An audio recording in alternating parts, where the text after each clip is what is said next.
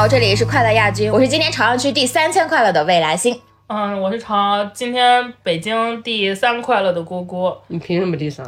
因为我刚刚从长沙回来，听到了现场凤凰传奇《奢香夫人》，哦耶！所以就是那一场有易烊千玺，然后有大张伟，最让你开心的是凤凰传奇是吗？不然呢？你这话，你这话是什么意思？你是想贬低易烊千玺和大张伟，还是觉得凤凰传奇不配？我们就是让大家知道一下郭女士的喜好，咋？证明我心态年轻。现在大家都很喜欢凤凰传奇。好了，不要再去打岔了，我们让三分说话。什么叫不要打岔？那 不就是三分在打岔吗？哎呀，你到底在讥讽谁啊？今天这才录了几秒钟，已经讥讽了很多人了。赶紧的。大家好，我是今天朝阳区最不快乐的人，为什么？因为他们在讥讽我。主要是因为这一期的主题我们很想聊，对对，我不知道大家最近有没有看啊？就最近有频繁的关于艺人、艺人怀孕，尤其是女艺人，女艺人怀孕。什么叫尤其是女男艺人能怀孕吗？有很不严谨，你是主编吗你？我说是女艺人怀孕生孩子，这都是女艺人相关的，以及女艺人带孩子的话题。比较我们最近看到的就涉及到了，哎，谁谁谁在直播间里夸呃赵丽颖的小孩很好看，对，还用夸吗？我就问。然后比如说什么王鸥又怀孕了呀，啊，疑似怎么怎么地了，或者说是这个人又要二胎了，就很多这样的消息最近在上热搜。然后我们就感觉好像一个女性或者说一个女艺人，她一旦到了一个适龄或者说适育的年纪，虽然咱也不懂这个适育怎么算的，三十五加吧，不管他生没生，他永远都要跟这些话题绑定。他消失了，就是他备孕了；他肚子稍微吃胖一点，就是他有了。然后呢，他有了小孩之后，他就永远会关心他的小孩，他有没有去看小孩，他是不是带小孩去片场了，他小孩好不好看。似乎他的另一半，不管是不是圈内人，都能在这个话题里成功消失，而承担母亲这个责任呢，就永远只有女明星这个本体。所以，我们其实是觉得这个话题背后的关于女性在生育上承担的社会责任跟社会价值，是想聊一聊的。是的，为什么没有人在男性四十岁的时候讨论他现在硬不硬得起来呢？当然，我觉得这个最核心的一个原因，是因为我们不好扒拉裤子去讨论。但是女明星的肚子确实是大家都能看到，除了法制咖吴亦凡和李易峰，我们能知道他们，其他人其他人我们都不知道，好遗憾啊。所以我们这一期就是来聊一聊娱乐圈那些生了孩子的女明星们事业上发生了什么变化。我们这次就是男的女的都聊一聊，怎么样？平等审判，平等审判。对对对，因为聊这期节目呢，我们就不得不说了，本期节目感谢我们的新金主来了。本期节目由博朗赞助播出，博朗耳温枪守护宝宝成长每一度。那我们在聊这个话题之前，因为我们三个都没有宝宝，有啊，你不就是 你不就是蝈蝈的宝宝吗？吐了，你快沉默。人烂梗都烂肚子里吧你！我其实就专门请了一位呃，也是在荧幕之前工作的朋友来我们的节目，然后他六七年前也生了小孩儿。那他的话呢，之前是做模特，然后现在做在做博主，他叫童方瑜。我们先请童方瑜给我们打个招呼吧。Hello，大家好，我是除了吃喝玩乐什么都不会的童方宇。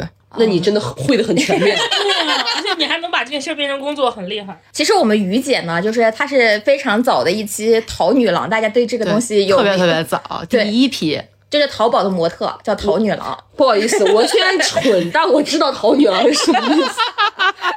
他和他的眼神当中看得懂，哎，叉叉，你懂你懂吗？你你知道吗？你你懂吗？然后他在此之前还做过那个平面模特，就拍过一些类似于瑞丽啊、新薇这样的杂志。厉害，这就是杨幂、杨幂啊，什么古力娜扎呀、早些年热依扎，这哎，是你的师姐。不都就是同一本里的？他在这一页，我在那一页。哇，那就更牛了呀！但人家上过封面呀，啊、但它是内页里边的，但也很厉害，都在一本上，对，在一本上。都是当年的时尚达人在我们娱乐。行业，这种关系是可以出去。杨幂，我俩熟，可以这样的。不在一个棚里，但在一个本里。杨杨幂第一页，我第二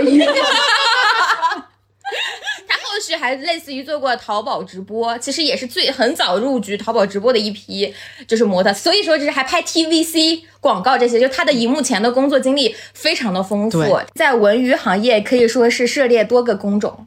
对吧？就是、啥都干过，我于姐都干过，啥都没干明白。嗯，对。然后她的话就是呃，在六七年前生了孩子，然后我们就请她来专门跟我们聊这期，也非常的合适。因为其实不用说到女艺人啊，就就就他这来说，他的工作经验来说，他的生孩子其实对他的职业让他发生了很多的变化啊。那我们其实从第一部分就可以先来聊一聊，在荧幕前做就是工作的这些人，其实生孩子对他们造成的一些影响。那我们其实最首先还是聊聊我们自己最熟悉的那些人吧，就是女明星生过孩子之后生活状态的一些改变，你们自己有特别明显的体感吗？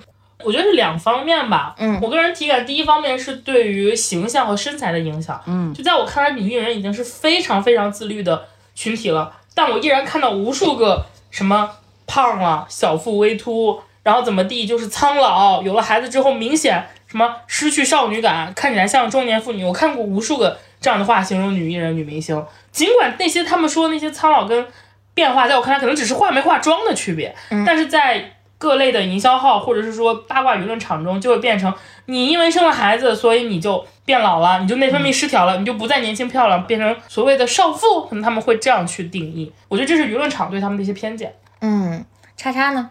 我自己是最让我很想在很多新闻的时候反驳的是，就是杨幂她不是结了婚、生了孩子以后，她的孩子现在目前感觉就是刘恺威他们家人在养嘛，在带嘛，然后大家经常会去讨论她每天就是工作这么忙，到底有没有时间看孩子呀？然后他去香港。一年感觉频率也不是特别多他，是不是根本就不管他孩子啊？或者是说他但凡有一些绯闻的时候出现，大家都说他还记得他自己有个女儿吗？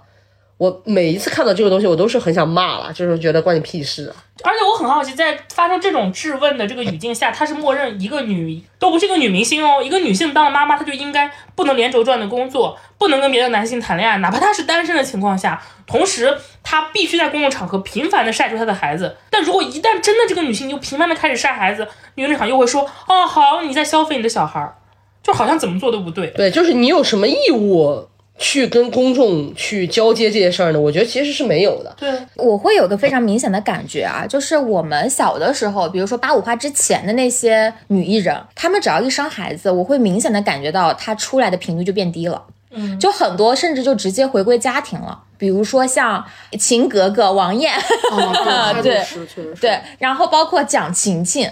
是不是？我就印象当中，她们小的时候都是非常红的女明星，但突然有一天好像就说她们怎么怎么谈恋爱了，然后突然有一天结婚了，然后怎么怎么生孩子了，然后这个女明星就不怎么出来了，消失了。但我觉得这个路子好像也是在说，呃，怎么着，他们消失不可以吗？我觉得也未尝不是不可以就是啊。嗯，就是我的体感是这样子的，就是就往往当明星进入婚姻当中之后，哪怕是女明星这样的，在我们眼里非常金光闪闪的工作，但他们绝大多数也会回归家庭，然后由男性来承担相部一部分的工作。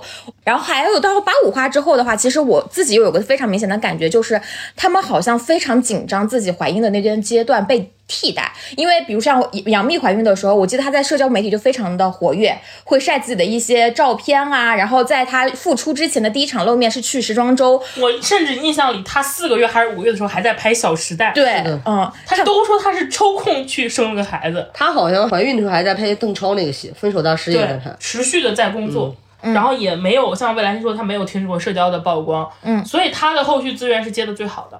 对她就是有特特别明显的焦虑感。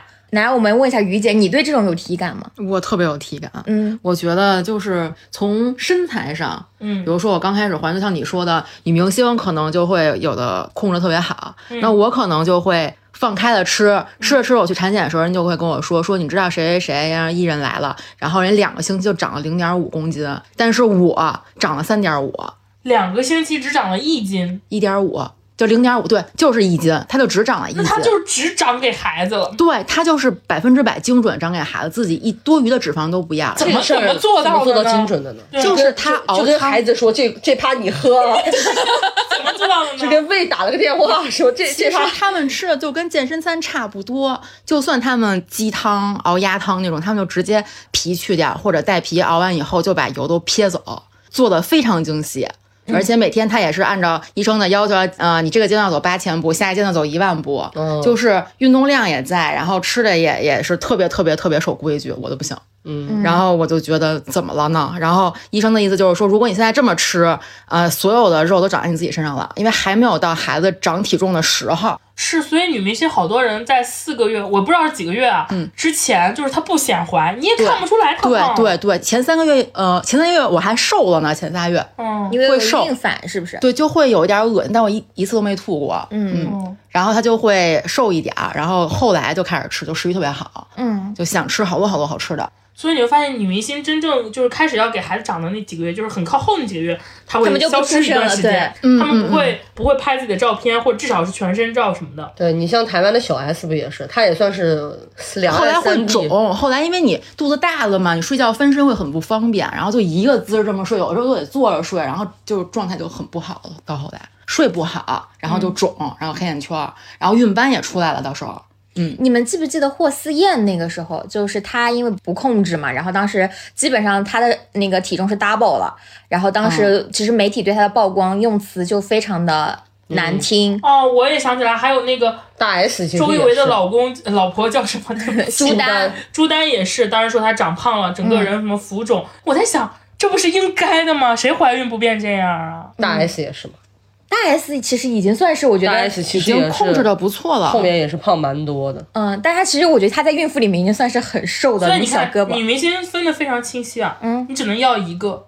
你如果想要保住自己女明星的形象，你就不能以一个妈妈的形象，至少不能是主动的出现在公众视野里，而且你还要证明自己，我不是妈妈，我还没有怀。他们是很恐惧自己母亲的身份被公众提前认知，或者母亲真实的样貌被提前认知的。而且对个体，嗯、的这种严苛的要求，也会反噬到整个所有女性的身上。对，就我们的压力就会很大，因为我平时就只是抛头露面，可能就拍拍杂志，然后也会对自己有身材焦虑、容貌焦虑，我也会看自己啊，今天是不是肚上有个纹儿了，我就开始焦虑，开始紧张，开始抹油，就怕长妊娠纹，特别害怕。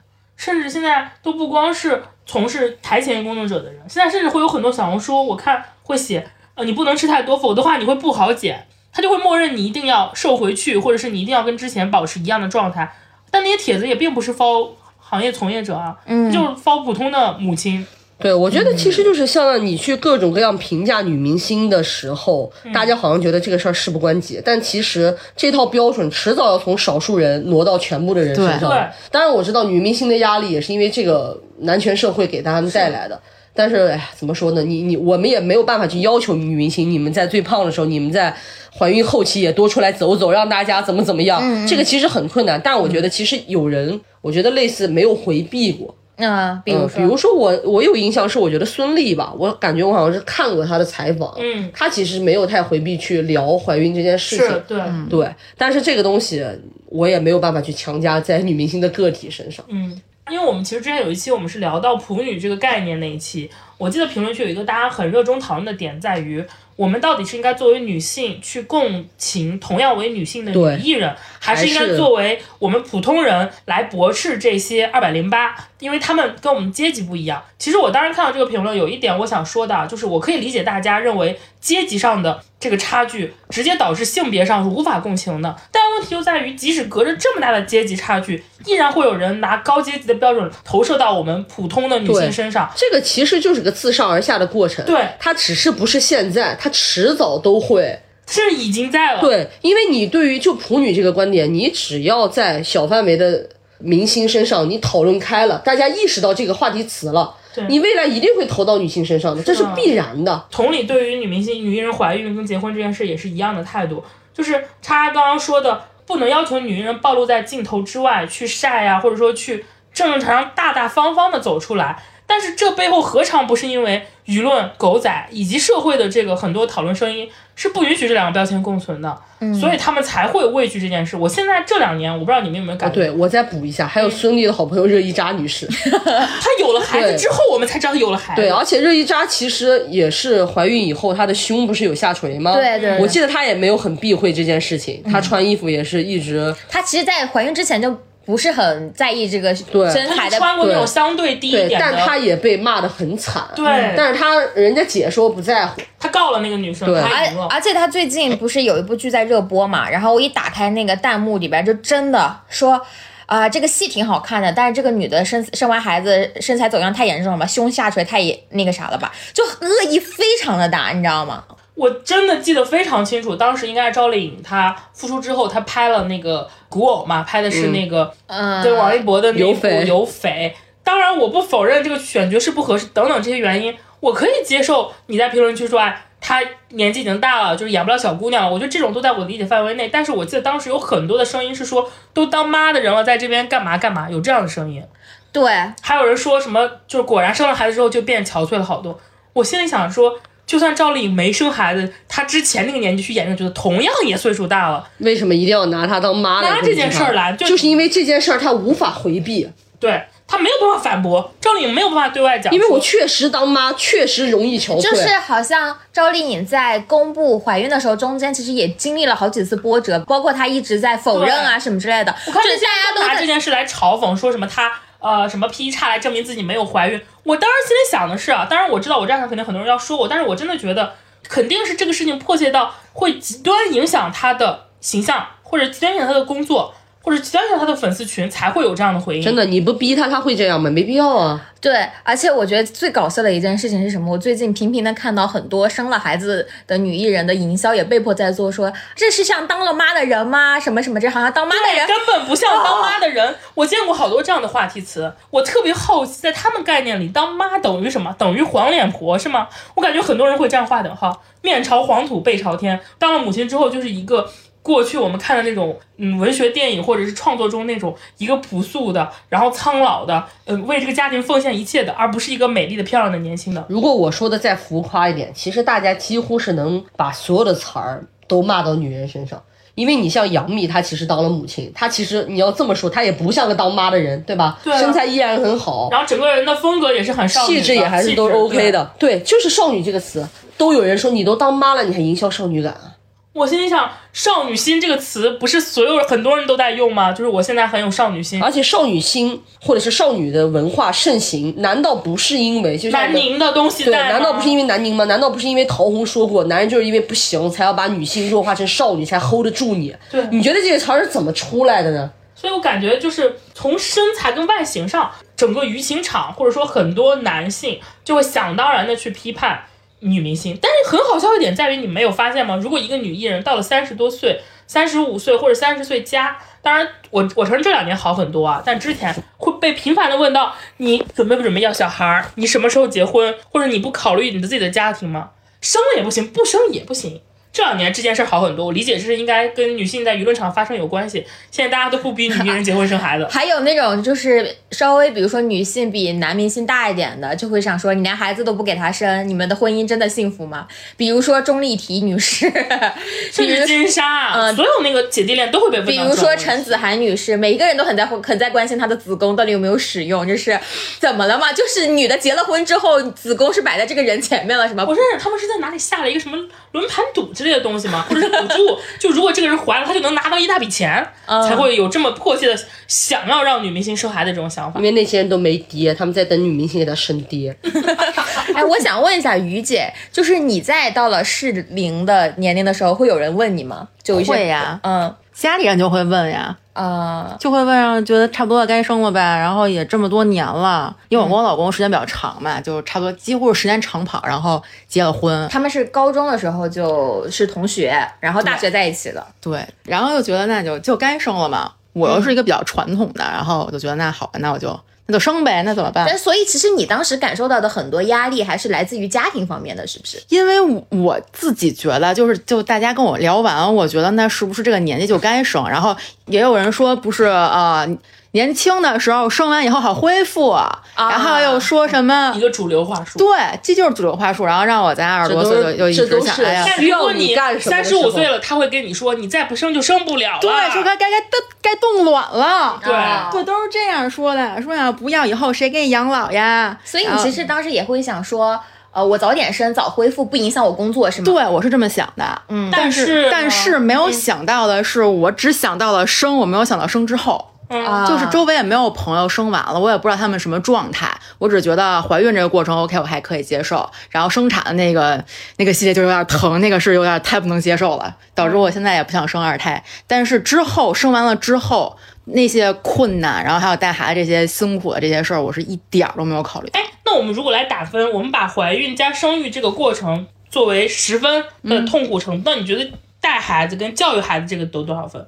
二十分儿，就是两倍于你甚至是身体上的疼痛。对，两倍不止两倍，因为有的时候你他一生病就是疼在他那儿，我心里更疼。嗯就他生病不如我生病，因为他生病我也难受，不如我自己一个人难受。就孩子胸口痛，你也会反应似的，就是感觉我就哪儿都难受，就母子连心嘛。那可不嘛。嗯，那你比如说你怀孕了之后，你的工作机会有受到影响吗？有呀，因为有的时候我会觉得可能就体力不好。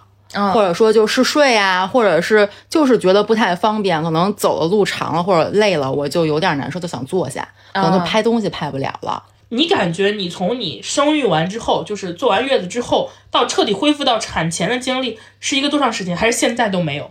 就是波峰波谷的那种，可能刚生完有一阵儿，哎，我现在可以健健身、减减肥，我闲下来了，哎，然后因为特殊时期来了，得在家看孩子了，我就得做饭，然后吃他剩的，然后哎又长回去了，就是这样的一个，嗯，就没有一个特别长的稳定的时间让我恢复到之前的样子。就是因为他的生活状态完全被孩子改变了，对他的生活要跟着孩子走。比如说孩子要这个时候要放学在家，比如说你像前几年必须在家里边上课，那他的所有的时间都得绑在孩子身上，他对得跟着孩子吃，就得跟着孩子子一块玩儿嗯，那你在怀孕或者生育之前，你主要做的是哪个领域的这个模特或者是 KOL？一个是平面的杂志，一个是、呃 TVC 广告，然后还有会接一些演出类的。原来我是肚皮舞教练嘛，我也接演出，会去录节目，就是当嘉宾这这种类型的。那是不是怀孕了之后这几块好几块之前原本的工作都没法做？嗯，都不接了，就是就是有人问，我就说最近不方便，也没有直接说怀孕。嗯嗯，对，像像健身的，或者想拍什么比较就是要要去拍健身的，或者拍一些比较暴露的服装，这样就不拍了，拍不了。就有线条感的那种。对对对，就拍不了，因为刚开始也会有点肿，因为就爱睡觉了嘛，然后就健身也健不动了。刚开始怀就是没有发现自己怀孕的时候，就觉得自己有点跑不动了，因为当时一直还在健身。哦，体力就已经有影响了。对，就是他会提醒你，你身体提醒你，你可能这个运动不适当不适合在就就呃对，然后你就只能被迫停止。嗯那你比如说你以前的时候跟我说过，其实你的形象，然后也会影响到你后续的接活。对，就是没有新一波的，就是比如说有一个 TVC 广告想要年轻女白领，我觉得我形象 OK，、但是身材可能又不太 OK 了，就试妆定妆的时候穿不了客户给的衣服。但是呢，我要去面妈妈，他们又觉得我又不太像，然后就会卡在这个中段这。不就是很多女演员吗？这不就是刻板印象吗？对呀，而且很多女演员她们还有个问题，就是她们甚至都接不到跟她们这个咖匹配的妈妈的角色。嗯嗯，对，对接不到，我也是就卡在这儿，所以就离开了这个广告圈子了。其实问题就是现在的作品市场根本就没有那么多好作品。然后就是我们对于女性各个年龄段的刻板印象，各个身份的刻板印象有点太重了吧，对没错怎么叫做没有这个妈脸长得不像妈妈，所以就接不到任何妈妈的 TVC？我也觉得很离谱。就是我是个妈妈，我接不着妈妈的，然后我想接白领，我又不像白领，然后就卡在这儿，接不着光。而且现在影视剧也是啊，然后就每次有一些年纪比较大的老演员又演妈妈了，大家就会说她怎么又来演妈妈？她怎么又演这种婆婆妈妈的角色？比如说张凯丽早些年经常被这么说，然后后来像海陆这种很年轻的演员开始演杨超越的母亲的时候，在《七十吉祥》里，弹幕又开始说连海陆都开始演妈了，就有一种，嗯、就有一种说好像就是在可怜海陆怎么没戏拍到需要演一个。那个年轻女演员的妈妈了，你会发现不管怎么着，骂声永远落到女演员身身上嗯，他不会说你没有说这，个，是职场困境哦。对啊。没有人说这个市场上根本不给这些人机会哦，这其实也有这两年这样声音是很多的，但是没有人做这件事情。或者说你换一个性别，这个问题从来没有发生在男演员身上。对，没有人说他们四十岁可以演单身钻石王老五，你们记不记得吴奇隆有个采访说，说跟女演员最开始的时候演父女，然后演情侣，说你再过几年你就可以演我妈了。你记不记得吴奇隆有一个非常经典的采访，就说男人男人可以永远演毛头小子，但是女人就是会随着年龄的阶段被刻板化的框在各个身份里边儿。女演员的事业就跟着她的年龄蹭蹭蹭就往上涨了，但男演员永远都停在那儿。我对那个因为因为你不要忘记，男人至死是少年。是的，没错。而且最很好笑的一件事儿就是，你像你刚刚其实有聊到嘛，就是演这个，我记得当时大 S 有吐槽过，她说她当时也是怀孕生完孩子之后恢复了之后去市场接戏。然后呢，有人找他演王大陆的妈妈，大 S 都说你会不会有点太过哎，王大陆哎，就是你想想就觉得很不搭啊。而且我记得之前姚晨也说过嘛，她说她之前正在准备一个项目，准备了好久，然后就在这个时候突然发现自己怀孕了，然后等她那个是姚晨那时候已经拍电影了，然后电影市场其实对女性的选择按理说是相对更广泛的，就角色的厚度什么。等到她回到市场上，哎，我没戏可以接了，所以她后来自己做了很多女性厂牌嘛，然后去做一些关于女性主题的电影，扶持一些女性的呃内容的作品，就送我上青云那种的。嗯，还有她跟马伊琍的那个，对，然后还有就是颖儿嘛，我之前看过一个采访，她就是说别人在找她拍戏，就等她生完孩子出来，别人找她拍戏。其实我觉得颖儿也是一个外形各种都还挺娃娃气的女演员，人天然长得就显小嘛。然后别人就说，就你当妈的年龄大了，仿佛两年过去，如果这两年她没有生孩子，她就年龄不大；但只要生了孩子，这个时间就长辈分了，五倍流速在这个女演员身上的感觉。就是她好像当妈就当了所有人的妈了，就奇怪而且刚刚其实那个也说到一点，米莎也说到一点，就是说有些女演员其实不避讳生孩子这个过程，但是很多时候这样的艺人他们在生育完之后都会在荧屏前消失很长时间。就比如他刚刚讲的孙俪，我记得孙俪好像她生完孩子的那。那一两年就没有没有怎么接工作，就作品量就是那个骤减。我觉得肯定要照顾孩子。对他，我觉得这是个人选择，因为他可能希望是生活和工作平衡，这是我觉得能够理解。但是我们其实业内都知道啊，就是因为孙俪她有了孩子之后，她其实是不接特别远的地方的戏的，因为她就是为了方便照顾孩子，就希望在上海周围，那就只能接都市戏。而且你像那个她老公演的一些电影，不是很多花絮会出现跟孩子的互动吗？嗯，我印象很深是有一次她儿子给孙俪打电话，就是说妈妈我很想你，巴拉巴拉的。说完之后，孩子就把电话挂了，然后邓超在旁边就是又委屈又开玩笑的说一句，他还记得他爸也在这儿吗？然后这个视频就被包装成了一个邓家一家人欢乐的花絮现场。我当时心想说，你还笑得出来啊？这不是说明你平时根本就缺席了吗？如果是我的话，我真的笑不出来。我说我儿子跟我老婆说了半天唠嗑呢，都没跟我说话，你还能笑得出来？因为这我笑个家里不出来面。可以可有可无，可以没有你这种是育儿嘛，就是说，所以我们也问一下，就是于姐，你生完孩子之后，你会因因为这种也照顾小孩儿影响到。会，这是是因为你现在工作青黄不接的原因得罪了好多人，好不好那？跟你那你跟老公在怎么在照顾孩子上分配的？我们就是各司其责，谁擅长干什么就干什么。那他擅他擅长带孩子抓是娃娃去，我擅长带孩子去逛公园，我们就分工合作。在那在一些比较辛苦的工作上呢？那大部分都是我嘛，那他为什么会默认你擅长呢？因为我生的我有感情，我多一点儿，我就从，因为我觉得爸爸可能从孩子三岁以后才真正开始对孩子有感情，觉得哎呀这是我孩子，因为有交流有互动了。之前他只是奉献了一个小蝌蚪，他觉得这个跟他有什么关系？除了哭闹，没有关系。那是为什么？就是孩子会牵着你这么多时间呢？因为我觉得他是我生的，我要对他负责任嘛。然后就从母乳喂养开始说，对我就这个觉得我付出感一定要。确实是更强的。对，我一定要给他喝母乳啊！就是我啊觉得就是母乳好，嗯，可能就是。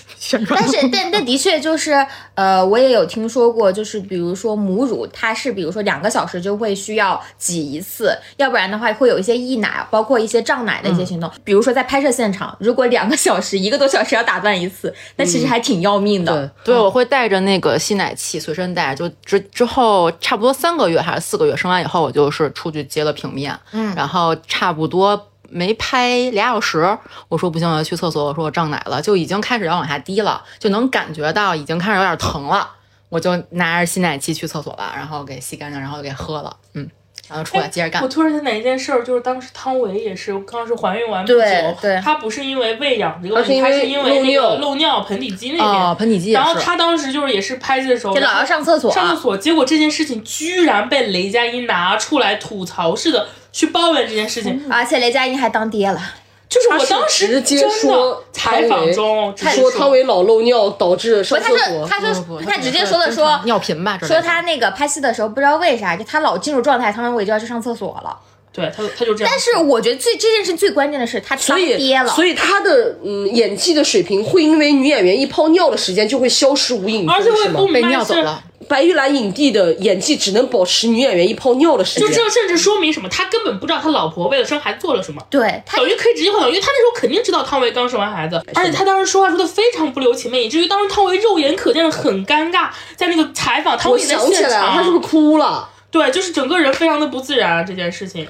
你都不能理解，不是，我觉得我最震撼的就是雷佳音的演技，因为我刚才真的不是在嘲讽她，我是上我没有想到雷佳音的演技没有办法维持一泡尿的时间，她就是真的女演员上来之后，她就没有办法再调动了吗？这就是你的水平了吗？你知道不知道刘雪华老师拍琼瑶阿姨的电影电视剧，她可以让自己的左眼流泪，可以让自己的右眼流泪，可以让她自己的左眼流泪的同时右眼不不流泪，她可以让左眼在第几秒流泪？拜托，刘雪华老师，而且我觉得这个事情最可怕的在于，大家好像都会觉得，原来怀孕是在给职场添麻烦，生孩子、养育孩子在给职场添麻烦。而且雷佳音怎么敢对汤唯这个级别的女演员大放厥词啊？那个时候她连白玉兰都没有。我跟你讲，你既然要这么搞是吧？那我就把你作为一个那什么演员放在公平的放在这儿。你什么咖？你对汤唯大小声？对，而且你看啊，不管他当时的咖比汤唯弱多少倍，他都可以靠女性生育所带来的后遗症，或者是说当时的恢复期的状态拿出来说是在攻击，而且让女演员因为这件话，这句话陷入到无止境的尴尬里，不知道该怎么接。难道汤唯当着面当着他的面说，那我那我刚生完孩子，他没有办法这样讲。对啊，而且那个时候我记得还有个很典型的是热依扎，她也说她刚生完孩子的时候就去拍《山海情》，为什么？因为不敢，就是也不想错过这么好的项目嘛。对，然后我记得那个片段，就是她一直在感谢正午怎么怎么样。对，一个正常剧组该做到的事情，却让女演员在感恩戴德感恩戴德。而大众舆论的点在于她孩子的爹是谁，我记得非常不知道的以为侯洪亮在什么时候救过 热依扎的命。就是女生因为生了孩子，因此要对一个给了她工作机会的人感恩戴德。而她在为了这份工作当中做出了什么努力呢？就是刚生完一个多月就去了一个大西北，然后非常环境非常差，然后还没有恢复好。对，然后孩子跟着他一起去，他就要随时回到房车上，然后就是要奶孩子。他其实后续还有一定的后遗症，就因为他的那个乳腺堵了。在一定程度上，你其实可以判断出当前娱乐行业的制片人的普遍态度是什么。嗯，他们不喜欢选用刚刚生完孩子不久的女艺人。我指的不是说顶流那种啊，而是说就像热依扎这种可能有替代性的女艺人，因为你很麻烦啊，我还要为你专门配一辆房车，随时等你啊。就连汤唯、雷佳音都会吐槽我要等你哦。你可想而知，这还是头部的制作公司的头部的项目。我们问问聊聊于姐吧，于姐有这样的故事吗？我有呀，有这样的故事分享一下吗？嗯有呀有呀，就经常会因为有孩子的事儿，我就不接外地的出差的活动了。嗯，比如说有什么你特别想去的，然后你就没有你你之前有没有办法，跟老公说让他管你几天吗？因为之前有需要带孩子一块儿去的，他后来转型做母婴博主了，我这里补一句，对，因为后来有有有要去澳门的，但是我老公他有他的工作，所以他没有办法陪我们去。但是我觉得我一个人带孩子有点困难，所以就没有接那个去澳门的活动。再加上怀孕，就是刚生完孩子的时候也是，就是没有办法接出去的，因为我母乳嘛。嗯，我出去拍了一天杂志，孩子在家哭着闹着，饿了一天，他不吃奶瓶儿，就在找我。你就这这个情况下，就让我没有办法再去更远的地方了。嗯，当时你其实请了育儿嫂，是不是？。对，请了育就是即便请了育儿嫂，有人帮你照顾小孩儿，但是你还是会因为小孩的状态放弃掉工作。对放弃工作。那你母乳了多久呀？呃，一年零三个月。一这么久吗？嗯，一年零三个月，那这个中间你后来就没怎么工作了吗？呃，后来我在家做淘宝直播，又做了一阵子，但是也是有这个原因，就是我需要播一半儿就出去喂奶，这个时候粉丝就流掉了，就是哦天哪！就走了。哎，我特别好奇，世界上真的存在女性事业家庭都平衡这件事吗？这个是很早之前挺挺难，挺难的。我我发出一个疑问，就我觉得不存在的，你必须要牺牲掉一方，平衡是不可能平衡的。是因为这个社会不允许你平衡，他没有把你当成一个，就是你在完成一件事情，然后你因此成为了弱者，而所以你要去保护弱者或要帮助弱者，就是这个社会他没有给到女性这样的条件。对，因为你生了孩子之后，你势必成为弱势的那一方嘛。而且就算社会，你的丈夫、你的婆婆、你的亲的母亲来帮你做很多事情，但是大家会觉得说，你看大家这么多人帮你分担了，嗯，但是依然。没有人，因为还是那句话，你没有做妈妈，你很多东西你不设身处地，但是没有人关心，就算有这么多人帮他，还是有一些责任他心理上的负担，是的。他心理的责任，以及一些实际上就需要他付出的东西，比如说孩子不看到亲妈就是睡不着觉，对。孩子不喝母乳，他就是其他东西吃不下去，很多这些东西大家都假装看不到，而且孩子生病了，永远第一个喊的是妈。，对，大家都假装看不到，而且我觉得这个是一个生理上的而且我我我觉得他其实也是社会上给到的，就是因为我可以说我是这个节目里面唯一一个除了于姐之外，于姐现在也不想生孩子，目前还想生孩子的人。然后当时我每次都说生孩子之后，我说那也不耽误该出去玩出去玩吧。然后就无数个人会跟我说你一定放心不下，你必须就是好像说你必须得放心不下，要不然你要是放心下了，你把小孩放在一边了，你这个妈你怎么那你这么当妈的？而且这个社会包括家庭教育是没有人告诉女性生孩子会你会遇到什么。嗯。对。比如说我第一次，我就是。比如说我第一次知道“恶露”这个词儿，啊，我是看小红书看的，啥时候了？那个时候你多大？我记不得了，好像是我生完了才知道，对。然后包括像什么生了孩子以后，你会可能有抑郁症，你会漏尿。焦躁。你会焦躁，然后会什么有恶露这些东西，甚至是比如说，我一直啊，原来我愚蠢的以为剖腹产还挺轻松的，就剖了是不是孩子就不痛了？缝上以后可能伤口会有点痛，后来我才知道顺产生完其实就没事儿了，它还会相对来说啊，但是剖腹产伤口会很痛，但是很多这些知识。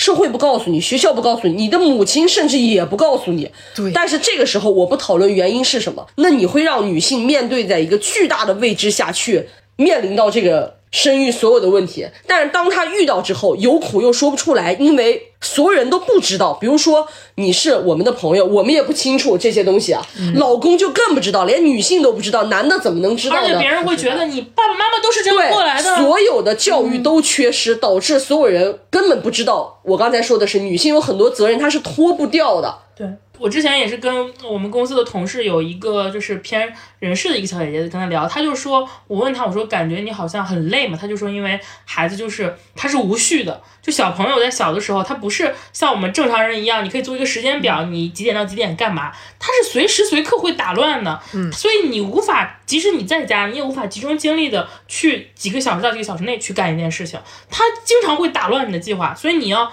如果你是一个有明确的时间安排的人，你会非常的抓狂，所以你就能理解为什么很多描述女性说她自己得了之后会有产后的焦虑症啊、抑郁症，因为这是对她完全的生活工作习惯的一次大颠覆。那于姐呢？于姐是不是？你看上次跟我说，你断完奶之后，孩子就开始疯狂生病，是不是？对，就是不是喝生病也有？你是不是开始以为只要断了奶，我就能够离开孩子了？我当时是特别开心的，就去韩国玩了一趟。嗯，然后然后我就断奶，特别开心的回来了。然后我我妈跟阿姨就说说这孩子现在就是一个是拉的特别干，一个就是开始流鼻涕了。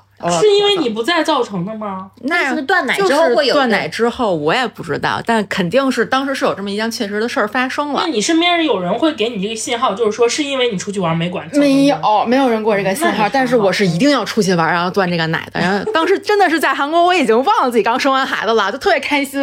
然后因为孩子不在身边，没有人吃奶，然后再加上吃了大麦茶什么的，他自己就回奶，就没有奶了。嗯，就很开心，很开心的玩了十天半个月吧。嗯，然后回来之后，一瞬间把你拉回当妈，哎，可不吗？就发现还是离不开，是不是？离不开。当时是不是孩子经常生病？我记得你跟我说，他有一阵儿确实是，而且他就是消化系统也不太好，嗯就是给他吃辅食，偶尔就会拉肚子，就是你不知道他什么东西过敏、啊可能觉得给他吃牛油果挺好的，然后结果就哎拉出去了，就特别快就变成水状了，就就拉稀了，然后、啊然后得再试其他的辅食，而且小孩我记得经常会发烧，是不是？一长个呀，一长对牙什么就会发烧。对，就一着凉，可能今天捂着了，明天凉着了，马上就病。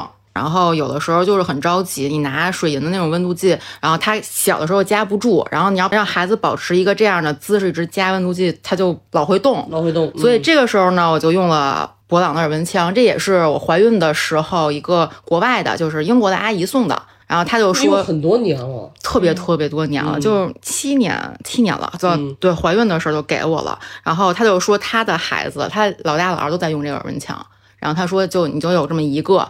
没准能使到终身，就能孩子长大没问题了。嗯然后当时还觉得真的有这么神奇吗？后来觉得哦，太有用了，就是立刻我们金主听听到 这里，最最新版的 送给我枪们的，寄过来，对寄过来送给我们于姐。也没没必要让孩子用到终身，七岁可以换新的。因为其实我是成年人，我用耳温枪，我其实会觉得很方便。就两三秒的事儿就知道温度了你就。不用在家着等了。对，因为我今天在而且那个那个东西叫什么来？就那个加热那个温度计，刚放进去是很凉的。对对，冰冰的，而且尤其是你体温特别高的时候，夹着很难受。它那耳温枪好的好的，它有一个年龄的区别嘛，就是零到六个月，六到十二个月，然后多少个月以上，它是有三个档来选。孩子发烧它会变黄，高烧会变红，它是根据了年龄不一样，然后体温不一样，然后让它有一个警示的那个颜色提醒。不知道的妈妈可能她不知道，比如不同年龄段的孩子对对不一样，对对，就哦孩子有的时候候是要烧到三十八度五，就是变红了以后才需要去就医的。就是正常黄了的时候，哦你只要观察他的生活状态，他可能还活蹦乱跳的呀，就可以在家接着观察，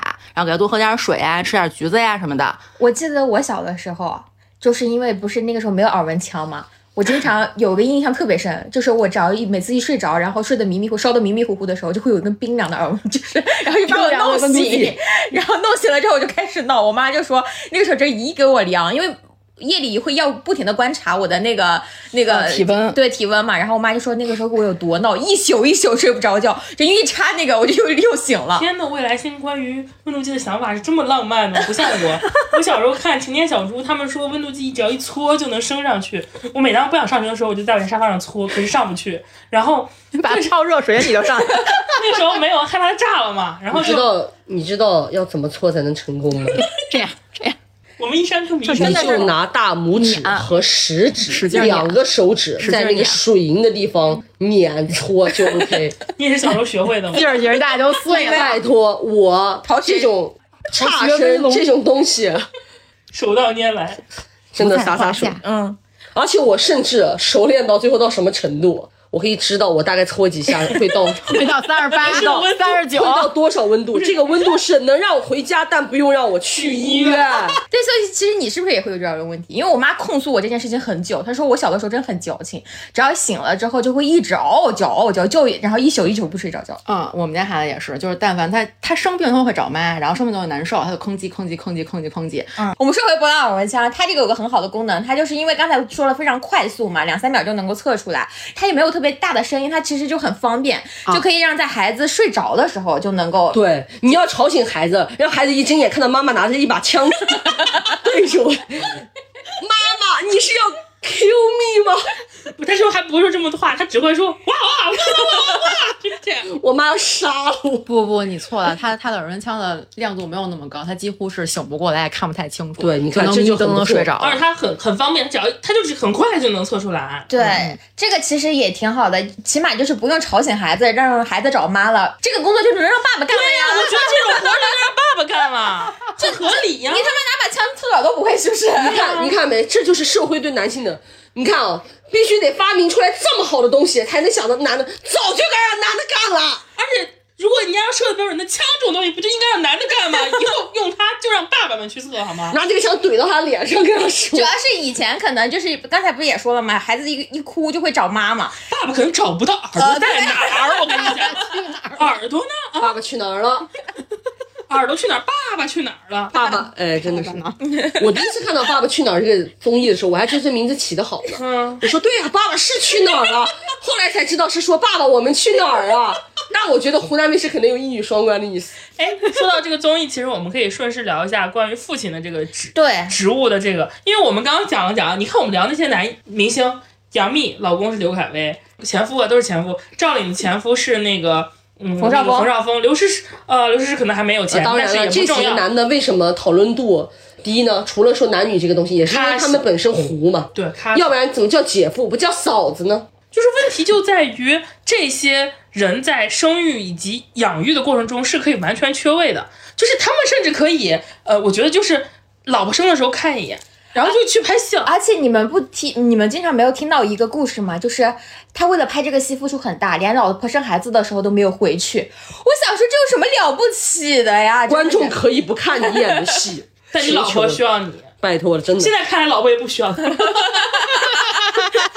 合理，我觉得很合理。这个很离谱啊！就为什么女明星都要离婚？我可以回答这个问题，因为有他没他都一样啊，对不对？这个爹有了等于没有，还不如换个男人，我离了婚还抛开道德的枷锁，对想跟谁玩跟谁所以，我。真的觉得别再架着那些已经离婚了的、有孩子的女明星去找哪些男。他们的人生是你们梦寐以求得不到的。对呀、而且他们甩开了那些没有任何值得，只是占了爹这个位子的老男人们，去寻找自己的新的生命力，不好吗？我们来聊一聊男人照顾孩子的可怕瞬间怎么样？有多离谱？说实话，你说到这个问题，我第一个想到的就是不久前那个小孩被冲走那个事情。就是怎么一个孩子能够这个话题，我觉得展开聊我都不想展开聊，为什么？没法聊，很难，你很难不去，很难不去阴谋论啊，很难不去输出一些这个世界上播不了的观点。最动听的文案，但是却播不了的文案。对对对，反正我我就是，然后你我们不说到这么惨烈的吧，我们回到男艺人，对而且其实我再举个例子，甚至上抖音上也有很多这样的东西，就是抖音上不是有会有一些人爸爸带娃，对家庭录像，然后爸爸会突然在玩手机看电视的时候看到孩子突然掉下来，哎，立马接住，然后大家的评论都是说啊，没事儿的时候。呃爸爸是个危险分子，有事儿的时候爸爸危险的时候爸爸是个什么保护我的什么那个话术，妈妈就不会让孩子掉下来。然后我心想，我说这都能吹，这都能夸，而且为什么他孩子会掉下去？因为你在玩手你在玩手机吗？而且我觉得就是就是带孩子这个无能啊，你们看那个《爸爸回来了》和那个《爸爸去哪儿》这几个综艺里边，我真的我都惊了我。甚至都能清楚的知道为什么大家湖南卫视要做《爸爸去哪儿》。因为如果妈妈去哪儿，没什么好看的。然后妈妈在哪儿呢？妈妈在孩子的床边，妈妈在厨房里，妈妈在倒垃圾。不是你们没有发现吗？就是拍爸爸的综艺，只要是他爸爸去哪儿带孩子出去玩就行，爸爸回来在家带孩子就行，而妈妈带孩子就妈妈是超人。所以其实这件事情也说明了，就是起的我就要骂人了。这就是男人和女人在育儿这个职责上完全不一样的标准。就你们记不记得，就是在爸爸回来的时候，那个贾乃亮我我知道为什么，其实很简单，就是综艺还是要高于生活的。妈妈平常在生活中已经够累的，那想把妈妈的生活拍成综艺，就必须把妈妈抬到一个非人的阶段，就是妈妈是超人。超人嗯但是爸爸呢，因为平常也不知道在哪儿，但是综艺去哪儿了对，但是综艺只要拍到爸爸在哪，哦，爸爸在这儿，这就够了，懂了吧？不要再怪节目组了。我真的印象非常深刻。你说我说的有没有道理？对，有道理就第一季所有人都在夸张亮的原因是什么？是他会做饭。天哪，有妈妈不会做饭吗？我觉得有妈妈肯定不会做饭，但一般如果有妈妈不会做饭，大家都会说：天哪，这个好男人竟然能让女他的女人十指不沾阳春水。我把这盆阳春水泼他脸上吧呀！我真无语了。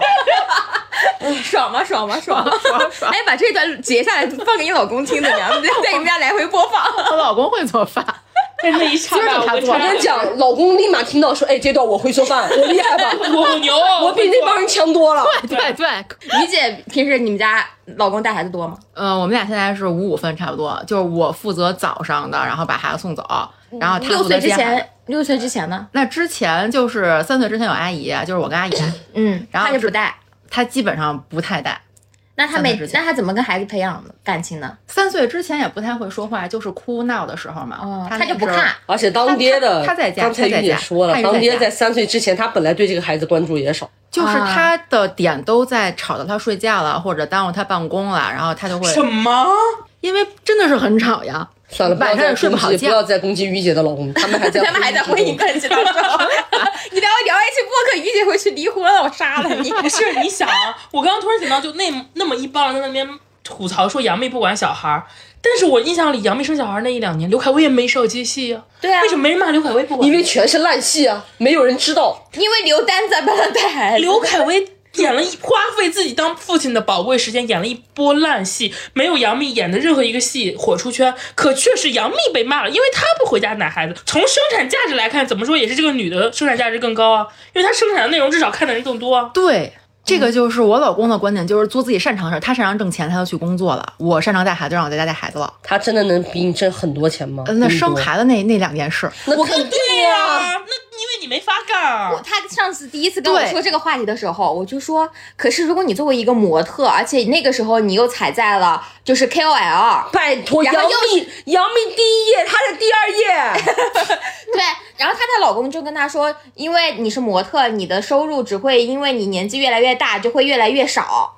但是我年我是男的，所以我的事业会越来就是越来越有时间的积累。说的，嗯，他事业有变得更好吗？算了，他没离婚呢，再算了算了算了，没离婚，再重复一下，对哎对对，这这话题就就就不说对，了。当时我就跟他说，我说可是你按照现在的行情来看，你以前是模特，你后来可以做美妆博主，然后你可以做健身博主，但是你也不知道真的能不能做成呀。那他也不也能做成吗？我不想再说更恶毒的话，我不想。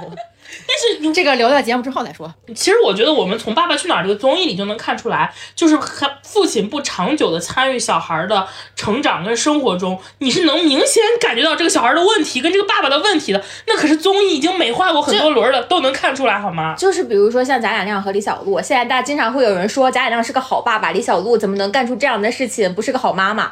但是大家有没有记得，就是在那个综艺里面有一次，他们带着甜心去做体检，医生问到甜心的每一个问题，贾乃亮都答不上来。然后李小璐是能够精确的说甜心一顿吃多少饭，每天要吃多少顿，她最近生了什么病，吃的什么药的人。我觉得这些事儿不如我跟我父亲的故事直观，你知道为什么吗？因为这些小事儿，我们甚至都可以帮男性解解释说啊，确实记不住啊，确实没管到这么细。我给你举个例子啊，那女的为什么能记？我的初中的时候，我的事儿你知道严重到什么程度吗？我初中的时候开家长会，我跟我爸说，我说爸，帮我去开个家长会。我爸去小学给我开，真的有这种事儿吗？有啊。然后我高考当天啊，第一天我起的特别早，因为要吃饭，把自己收拾好，然后去到学校，统一学校派车把我们分发到各个考点上。你知道我爸看到我说了一句什么吗？说什么怎么今天起这么早？真无语了。然后我就回他，我说因为今天高考。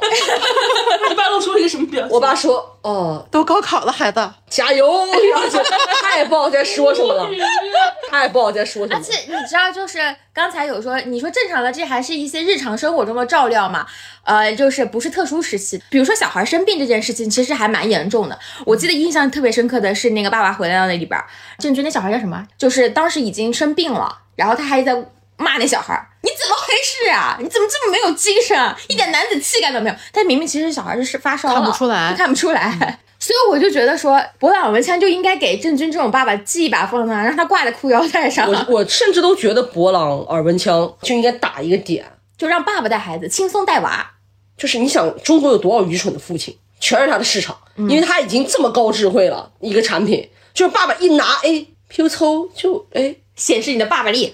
对，Q 抽就把这个体温就给录了，就非常简单，很简单，而且准确度也高，也好上手。这每一个点都在为精准的中国愚蠢的父亲打造。哦，对对，他还有那个之前那几几次的那个记录，你还可以对比孩子温度变化。对，而且还可以让他你记不住装逼是吧？他们可能用不到这么复杂的功能。我现在觉得还可以装逼，就说你知道吗？孩子六个月的时候温度可跟一岁的时候不一样哦，还完美的给他一个装逼的机会，而且？男人不是至死是少年吗？经常走在路上，不是都要空气投篮吗？那他们也可以拿这个枪跟孩子玩我打你，你躺倒的游戏，就是你们也可以在这玩 biu 增加 biu 的游戏。互动啊，对啊啊，而且我其实我前两天有看到嘛，大家很多人都在怀念《爸爸去哪儿》这个综艺，我不知道我们听众朋友里有多少看过，但是我真的是还看过蛮多季，前三季我都我也看看了，我也我也很喜欢那个综艺。当然，它后面不能，可能是因为涉及到不想让明星过度的靠孩子曝光等等。但当时为什么大家那么喜欢看？我其实觉得这个节目在一定程度上是，呃，我个人是体感啊。虽然他在前期的很多传播点，类似于张亮会做饭就非常了不起等等，让人觉得有点离谱，但是他其实是很清晰的展现了，如果一个父亲是合格的父亲，他在长期的跟孩子陪伴和相处的过程中，能孩子能有什么样的变化，他是很明显的。嗯，我举个例子，比如说我看第三季印象很深嘛，像夏克立，他就是带女儿很多，然后当然夏克立的老婆肯定也带女儿很多。我们不论他们现在怎么样，至少在节目的时候，你能感觉到夏天是一个整个性格，包括对外表达、跟人沟通，大家都说她像个小公主，可是又没有公主病，那就因为她的父亲跟母亲都平等到的参与到了她的教育关系中，尤其她的爸爸夏克立，我记得他。很认真的对当时来想要来，就是因为那个轩轩很喜欢他，想要去亲他，或者是说小孩诺一在嘛，然后呢，他可能要给他女儿换一个外套什么，他都是诺一你要出去，然后呢，啊轩轩你不能独自跟夏天在一起，因为小孩子就他在即使是这种性别观念，甚至性观念上都非常看重他作为一个父亲的职能，这是一直都很好的爸爸，所以夏天长得那么好，那么多人喜欢他，其实就是能让。屏幕前的家长、老一辈的人，甚至父亲看到你这个角色不是可有可无的，你对于孩子是有很重要的价值。如果你是个正向的存在的话，所以我觉得父亲，你作为一个社会职责赋予这个家庭一份子，你不单单是我 just a number，我只是一个成员而已，你其实是能够给孩子的性格教育有非常不可替代的作用的。而且，我觉得小孩肯定是很希望跟爸爸能多在一起的呀。我觉得这个社会就是女生，如果不是一个好妈妈，所谓的打引号的好妈妈，就会是无限的受到苛责。嗯，但是男性只要作为一个爸爸。如果他有愿意多跨一步成为一个所谓的好爸爸，他就会受到无限的夸赞。但我觉得其实也行，就是能够如果让大家看到是好爸爸的范本也可以。正面能，因为我就说一点，我印象很深啊，就是当时康康，因为他是那种大家都说他是小霸总嘛，因为胡军那个家庭养出来的小孩，他是那种非常有点高冷那种感觉那种人设。他跟他爸没有话说。对他跟爸爸在一块有时候互相愣着，但是后来慢慢的随着节目录制增加，你会发现他也有很柔软的一面，像他的小伙伴，包括像胡军展开了。有一点就是石榴姐来的那一期，她不是最后走的时候哭了吗？然后当时胡军就拍着她的背跟她说：“你能够勇敢的哭出来，证明你对这段关系的不舍得，这是一件非常棒的事情。”她没有跟她的儿子讲说“男儿有泪不轻弹”。然后你就现在觉得，我觉得他可能他爸他他儿子以前就认为我爸这么硬汉，我应该有应该硬汉，我就不能表达，对，就强忍着在那个床上就是怎么样都不愿意掉泪。然后他爸是搂着他安慰他开始哭，然后他爸又说了这样一段话：其实你对于男生来说，他就会告诉他，尤其是。男孩子原来眼泪或者是哭，它是个正向的表达情感的一种方式，这在当前很多男性群体中是非常缺失的。嗯，就是别人都会天然的把硬汉啊什么所谓的英雄男性作为模板，就告诉他你不能哭，但是没有人跟他们讲你柔软的情感表达。那我觉得父亲在这，尤其是胡军那样的父亲说出这样的话，那对他儿子的教育一定是非常大的帮助的。当然，这个前条件是你得是个好爹啊，你如果你自己都是一个很烂的人。对，而且我是会觉得说，这个社会就是在价值排序上，男人的个人实现永远都会放在就是家庭职责的过于前边了。但是你看，古代我们中国不是讲齐家治国平天下吗？你要先齐家，你才能有后面那堆事儿啊。是，所以说其实就是可能还是需要有更多的样本出来吧，更多的讨论。这东西无了。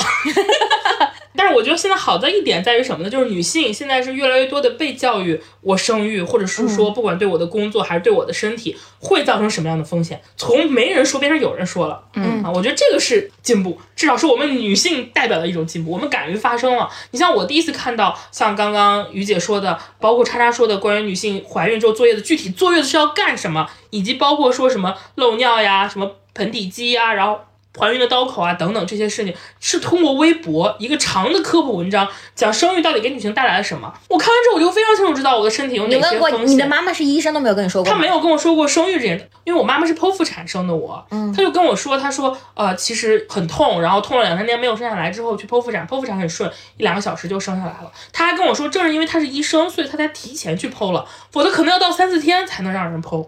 她跟我说，刀口恢复的也不错，怎么怎么样，我理解。母亲跟你说这个话的时候，她其实，我妈小的时候跟我讲，她不是说想骗我说生孩子没痛苦，而是她不希望我会觉得她生了我是一件很困难、很愧疚、很很痛苦的事情。她希望我，因为我小时候也看我妈妈写的我的出生日记，我妈我从我出生那天起就会记她那个出生日记，写作文就写哎几号几号啊，郭郭。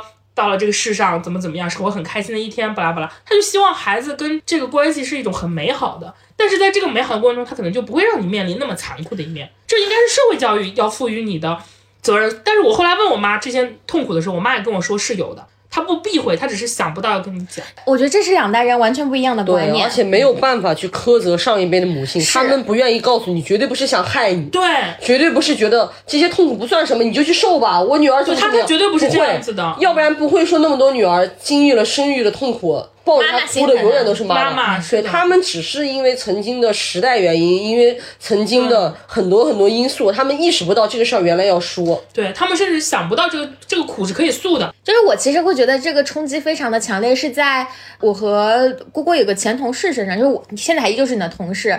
我记得他在他孩子一一周岁的时候，他写了他的那个生产的回忆，因为他的生产不是一个很顺利的过程，他包括他在月子的期间也经历了很多，就是一些月子上。的问题，嗯，呃他其实跟我们很细的聊了这些事情，然后当时他的妈妈就跟他说说你不要老跟孩每个人说你生孩子那么痛苦，我说并不是每个人都像你这样的对，就是可能老一辈的观念会觉得这些东西是不用被提及的，或者说天然的会认为这是女性本来就应该承受承受的，对。他们甚至会觉得痛苦只是一种个例，痛苦只是我，不代表所有人都痛苦。对但是当你跟所有人聊的时候，你就发现所有人都很痛苦啊。而且最关键的是，很多人聊这个痛苦，没有人关心他们，说出来就成矫情了又。说出来就是，哎呀，你你在这边就是忆往昔，怎么怎么怎么样，就是在就是强调你的功劳，或者说你在卖惨。很多你不就生了个孩子吗？对对，然后我们刚才已经其实已经聊到父母，我们也聊聊自己彼此的那个生育观怎么样。来，我们先聊聊自己大家的生育观。什么生育观？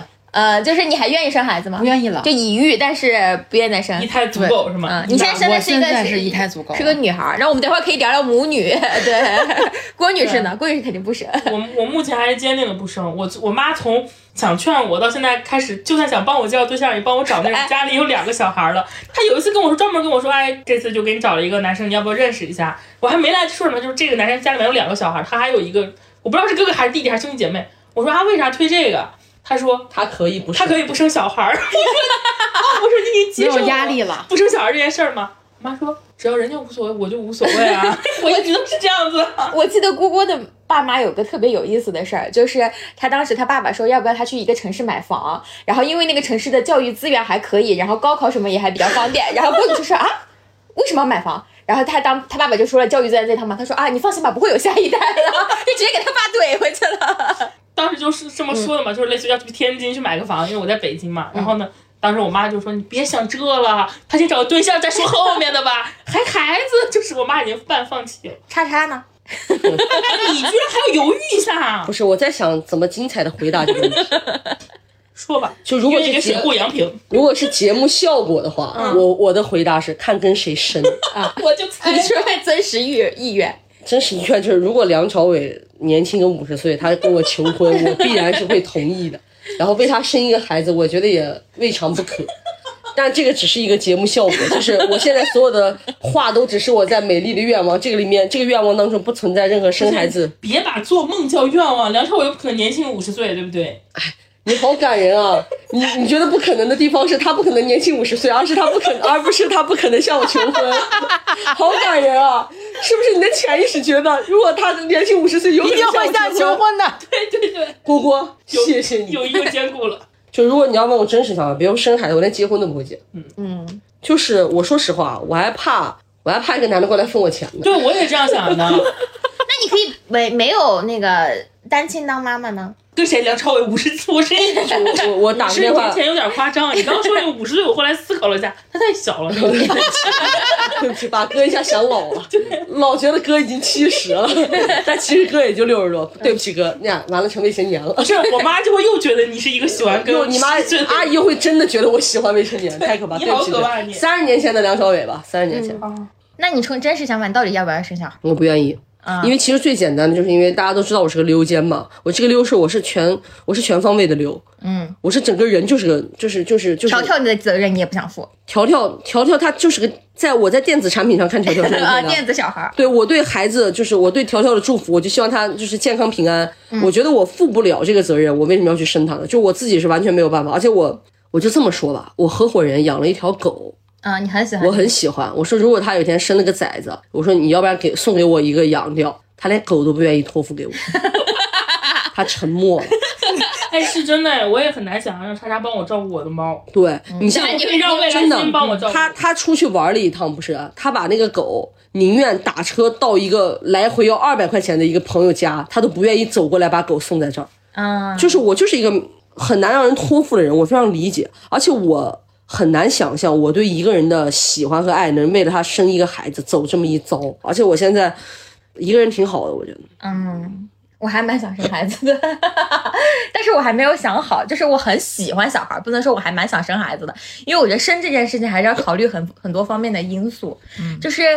呃，我跟郭女士在大概五年前还是几年前讨论过这个问题这。样说别人会觉得你是在跟我讨论生小孩儿。没有，但是我们俩就是因为讨论生育这个问题，因为我的想法就比较简单，我不会为任何人生孩子，就我要生孩子，就是因为我选择进入到一段亲子关系当中去。对，你好成熟啊，我都没有完全想不到这一点。就是比如说，我想拥有经历一段亲子关系，所以我会生小孩儿。嗯，就我结婚也不是为了谁结婚，我就是因为想进入到婚姻关系，我想跟他经历进入到这个关系你。想进入一段婚姻关系，所以你选择一个人结婚。不是，是因为我很爱他，所以我想跟他进入到这个。你生孩子之前你喜欢小孩吗？我不太喜欢小孩，那你生完孩子之后你爱他吗？我肯定爱他。那个付出感你，爱别的小孩吗？我不爱，那个付出感是没有办法比的。而且说实话，我最痛苦的一件事是我今年过年，我发小她其实也是跟于姐有点像，她是年轻的时候也是觉得说，啊，那就结婚生孩子吧，他也没有觉得有什么不好。他确实身边很多人都说，那我确实也到了结婚的年纪，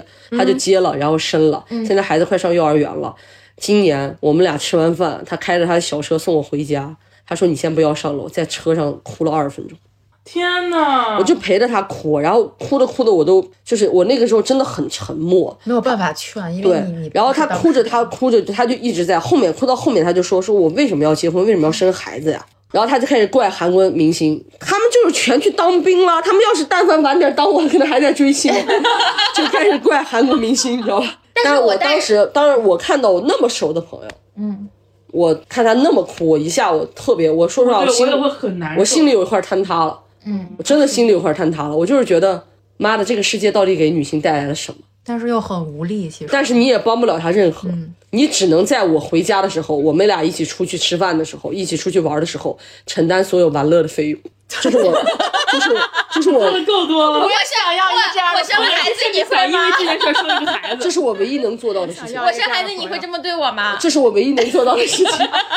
我先不回复你这个事儿，你先生了不理我生了。如果你过得很幸福，我可能不会，因为他喜欢一个流量男明星，那个男明星的很多电影首映其实很难搞的。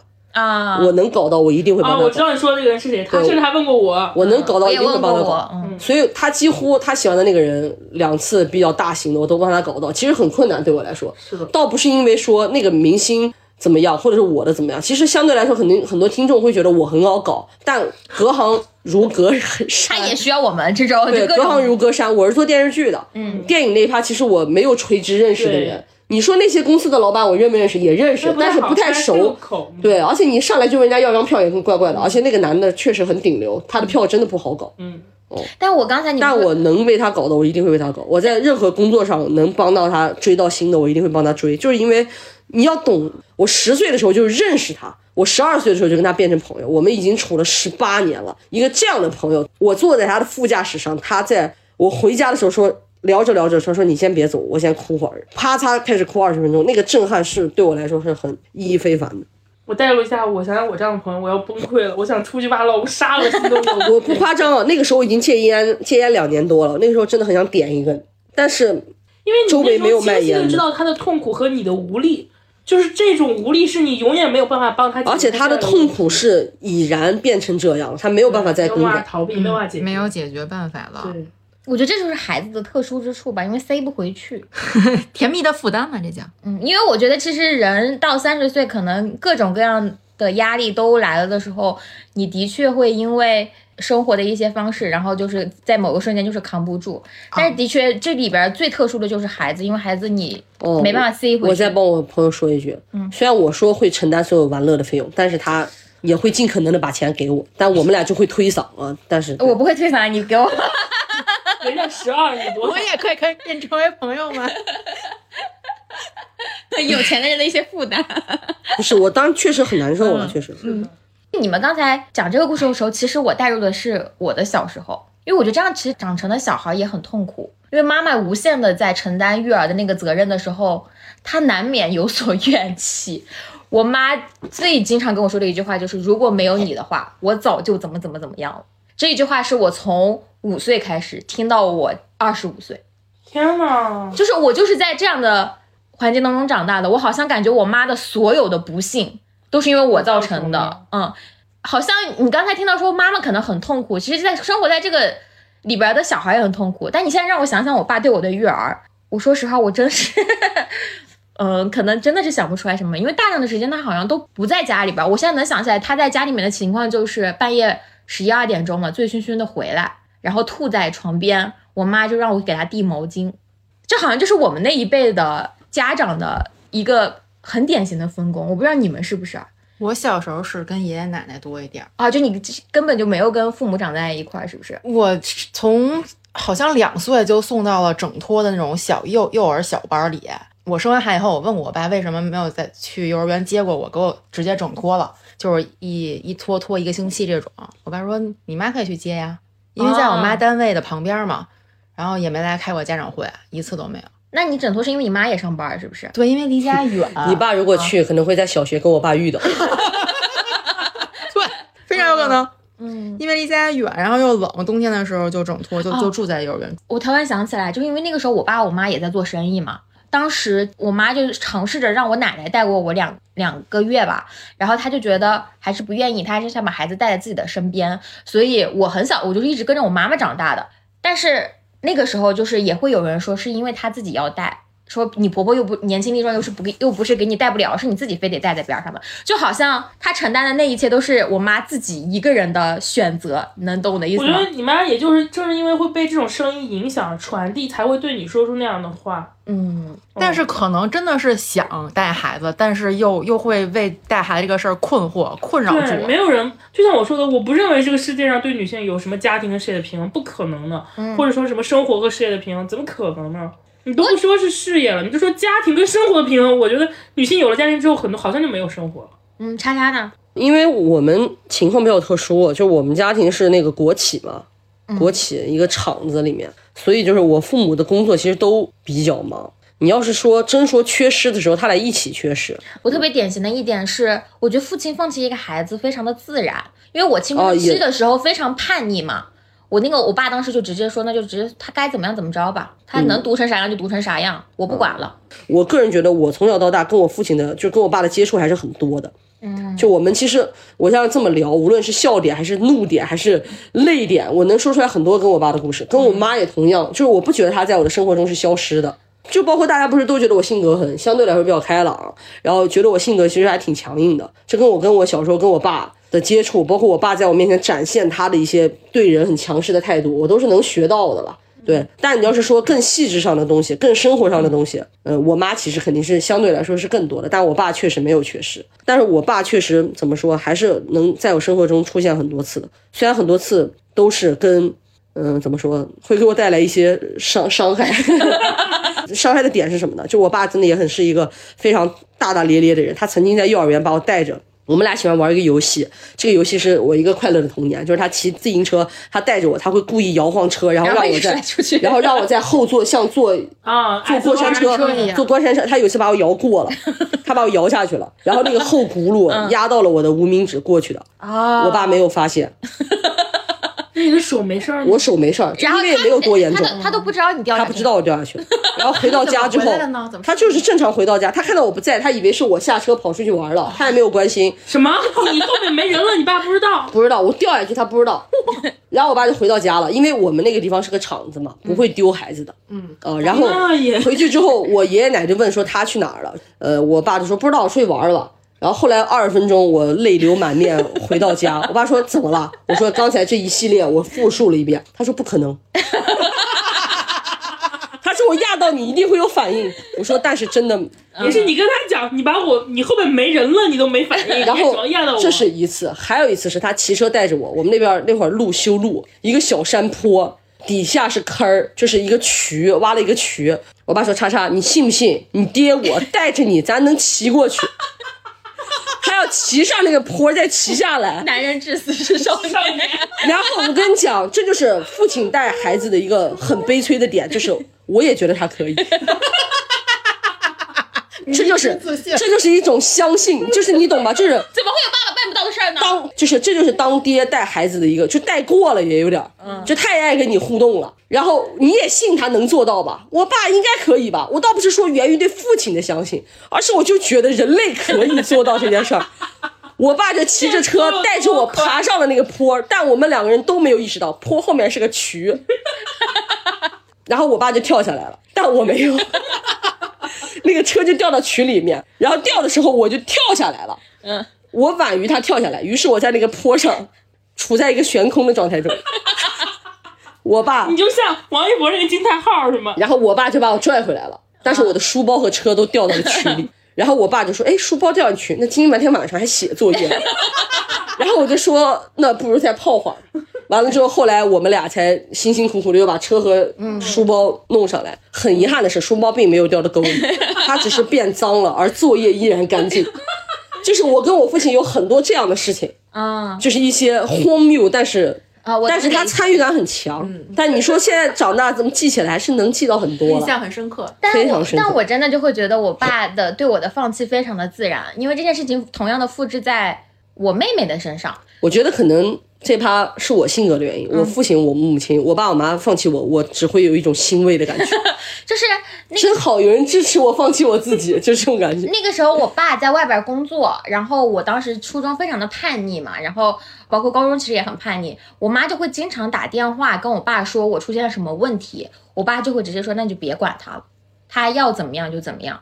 然后我妈当时就会想各种各样的办法，就是意思试图把我拉回到所谓的正路上。当然，我到现在也没有觉得我初中的时候不就是干过特别夸张的事儿。如果谈恋爱算的话，那我算是干过吧。但其实那个时候我有更多的是，比如说他所谓的放学，因为那个时候我就不太愿意回家，我就想自己在学校里边玩一会儿或什么之类的，就跟同学玩一会儿啊什么之类的。然后我会看一些闲书。嗯，然后我有那个时候爱音乐嘛，然后就会买一些那些杂七杂八的东西，爱音乐，然后，但是我妈就会觉得这个事情完全影响到我学习了，我可能考不上大学啊什么的，她就会非常的紧张。我妈就是一直悬着那颗心，就一定要把我拉回正途上。然后我爸就会说那就算了吧。然后后来的时候，这件事情到了我妹妹，然后我妹妹到十五岁啊。嗯，是其实到十二岁之后，他进入了青春期之后，我就会无数听到他们说，那就算了，他长成啥样就是啥样，人这一辈子都是看自己。但是其实我在我眼里，就是十几岁小孩能怎么看自己呢？但我我就会想到说，哦，我妈妈在我十几岁的时候一直跟我说，坚定一定要读书这件事情，所以我也会跟我妹说，说你现在我不是说一定让你成绩好，而是我希望你能晚点做选择。你读大学，你就可以大学之后再做选择；你读高中，就可以高中之后再做选择。这是不一样的选择，就是你得你得有选呀。你现在走的话，就是只有这条道，你只能看到你你看到的这条道走呀。但我爸爸就好像对这件事情非常的坦然，他就你管不住，我说的话也不听，那就算了吧。我以前意识不到这是一个他的缺位或者他的不负责任，我那个时候甚至会觉得是因为我小的时候太不听话了。但其实现在想一想，家庭是反向驯化小孩儿的吗？嗯会会这样？对，其实像郭郭就不太一样，是不是？郭郭就是其实，在你的成长过程中，你爸爸好像承担了更多。对，其实所以我一直都不同意所谓的这个天性论，嗯因为我们小时候我们家里分工也非常明确，就是我妈只管我学习，她真的是只管学习，嗯就是我爸管其他所有的，我的衣服，我的包括我妈出差的时候，我头发扎头发扎辫子，然后给我洗衣服叠衣服，甚至是我去外面上学的时候给我收拾行李箱，都是我爸永远会收拾的比我妈那个更好一些。然后包括呃初中的时候自行车接送我上学，高中的时候到外面陪我念书，即使现在我已经在北京工作了，我妈给我电话或者跟我聊天，更多还是问我的交际、我的工作。你对自己的职业规划，我爸会关心我，哎呀，天冷了，穿衣服了没有？然后最近吃的好不好？别熬夜，怎么怎么样？你会觉得这个分工是一个很社会化的分工，包括这种女性天然就应该会更会照顾小孩儿，或者说妈妈天然就比爸爸对孩子有更多的爱，我觉得都是不存在的。如果你从小就在一个相反的环境下长大，那你也完全不会拥有嗯这种，我个人是觉得不会拥有这种可能。然后关于刚刚叉叉跟未来星说的那点儿，就是爸爸总觉得他什么都能做到这个点，其实我觉得是会有这样，但是我会感觉如果一个做我作为一个女生的视角，我爸没有觉得他什么都能做到，上他只是觉得自行车能上那个坡。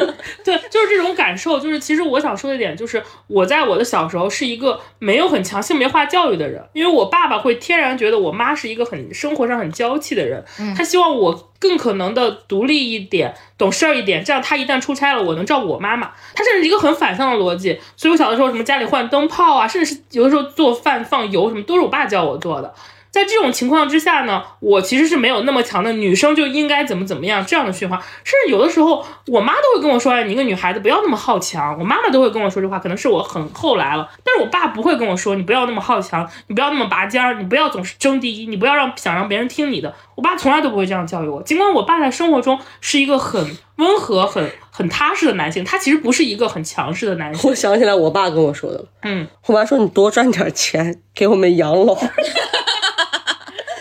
对，就是你会觉得，当一个女孩儿，她如果是父亲在她的生命中去教她更多关于，呃，很多时候可能做一些冒险，因为我爸爸也会带我去骑自行车的时候上那个冰面儿，那个冰很薄啊，我爸就先踩一遍，然后让我去踩，不敢不让我告诉我妈，说明他也知道这件事情有危险。你们俩最后的结果是没有没有掉下去，就是沿着比较厚的地方走。后来我写在作文里暴露了，我妈更换了电脑密码，一个月我爸没有用电脑，就是你蛮你蛮绿茶的那个 是是不是你那爸那段有些有一段时间对你不太好？没有，我是一种夸奖的口气，我的爸爸，然后那作文被表扬了，我妈无意中看到的。妈妈心想，怎么没有写一篇我的妈妈？嗯，我小时候是很喜欢写我的爸爸。我觉得在女生，或者是说，我就同样在男性，因为我们刚刚《爸爸去哪儿》已经讲过了，我觉得父亲的强参与你的生活，照顾你，其实是会让各种各样的人去形成一些很丰富的品质的。而且这种品质的形成是没有那么强的性别的规训，或者你又应该怎么怎么样的，而且。它会伴随你成长，一直是一个互补的状态。就像我工作之后，我妈老是问我工作，我就说对她我会很强势，我就说我工作都很好，我这一切都很 OK。有时候我工作受了大委屈的时候，我爸可能就他就是小安慰我一下，就是哎呀最近怎么样呀，是不是不太顺利？哎，我就哭了，我就会觉得哎呀，我爸爸关心我生活嘛，所以我就会觉得在他面前我是很放松的，我不需要那么好强。所以其实男女的分工，我觉得不是天然的。而且我其实会觉得说，在科学的小孩的成长过程当中，嗯，小孩的很多的。比如说性格的养成啊，包括像安全感这些最我们最常提到的词，其实父亲和母亲承担的作用是完完全不一一样的啊、对对，所以其实这件事情不是母亲一个人能完成的。就我们现在有很多所谓的，就是以我为例，我就是一个安全感非常缺乏的人。其实像那个于姐也是，因为于姐也我们两个交流过很多次，她也是，就是她就是那种很小的时候要是赚钱，不赚钱她就会特别焦虑，因为她没有安全感，她只有看到数字的时候，她才会觉得自己有安全感，他觉得自己非常忙，有已经有事做，对我才能活下去。就我们是有非常强烈的生存焦虑的，因为其实这里面我觉得跟某一方的缺位是有很大的关系的。嗯，反正我是觉得，当小孩生病的时候，就当我生病的时候，我妈是医生，她已经要跑前跑后了，或者说妈妈可能就要处理很多的事情。这时候我爸爸陪在我身边照顾我，然后我就会觉得，哎，就会好受很多嘛。就父母都在，他一定是比你一个家长在会更。怎么说呢？就是会更让小孩有安全感。你同理，其实我一直觉得像育儿这件事情，你现在的科学技术已经进步到非常多，你已经不需要说父母都守着，其实可以合理的分工嘛。嗯，对我，觉得像小孩生病了，就像我们刚刚讲的，你博朗尔文枪这个晚上的功能完全可以交给爸爸。小孩不舒服了，你爸爸多去看看，多起来看看，反正爸爸白天都要工作。现在也很少有我们的听众是女性，我带了孩子之后我就全职了。很多人是双方都在工作，双方都在工作，同时回家之后又变成妈妈全职承担起小孩的生活，小孩生命也是他管。那你爸爸干嘛去了呢？那现在技术已经发达了，他不需要你天然，我们已经给男性找一个借口了。好的，你粗心，你没有女的细致；好的，你可能这些记不住。那行，现在技术已经进步了，耳温枪就行了。你不需要记你的孩子几岁，发到多少度才算高烧，他只要变颜色，你总能看到吧？那你就足够了啊，那你就可以承担起你这一部分该有的职责了。当场爸爸戳下手。于姐，其实我觉得你最近应该轻松很多吧？对我现在真的轻松很多，因为她就是后来的时候就开始跟她老公有明确的分工，对就比如说谁接孩子，谁送孩子，对谁谁谁负责今儿给他洗澡呀，然后就是他会准备孩子晚上要穿的睡衣，我会准备孩子第二天早上上学穿的衣服是。什么节点让你们俩开始这么分工的？对，这个节点是从幼儿园毕业到小学这个节点。对，就是如果是呃两个年轻的父母带孩子，就是没有老人帮忙的话啊，我说一个我们俩分工明确而且非常和谐的事儿，就是上上周孩子有点发烧咳嗽，然后去医院要挂急诊，这个时候呢。我老公说他要在呃商场带孩子先玩，然后把身份证给我，让我先去医院挂号，先看看要等多久，然后我就去儿童医院了，要排六个小时。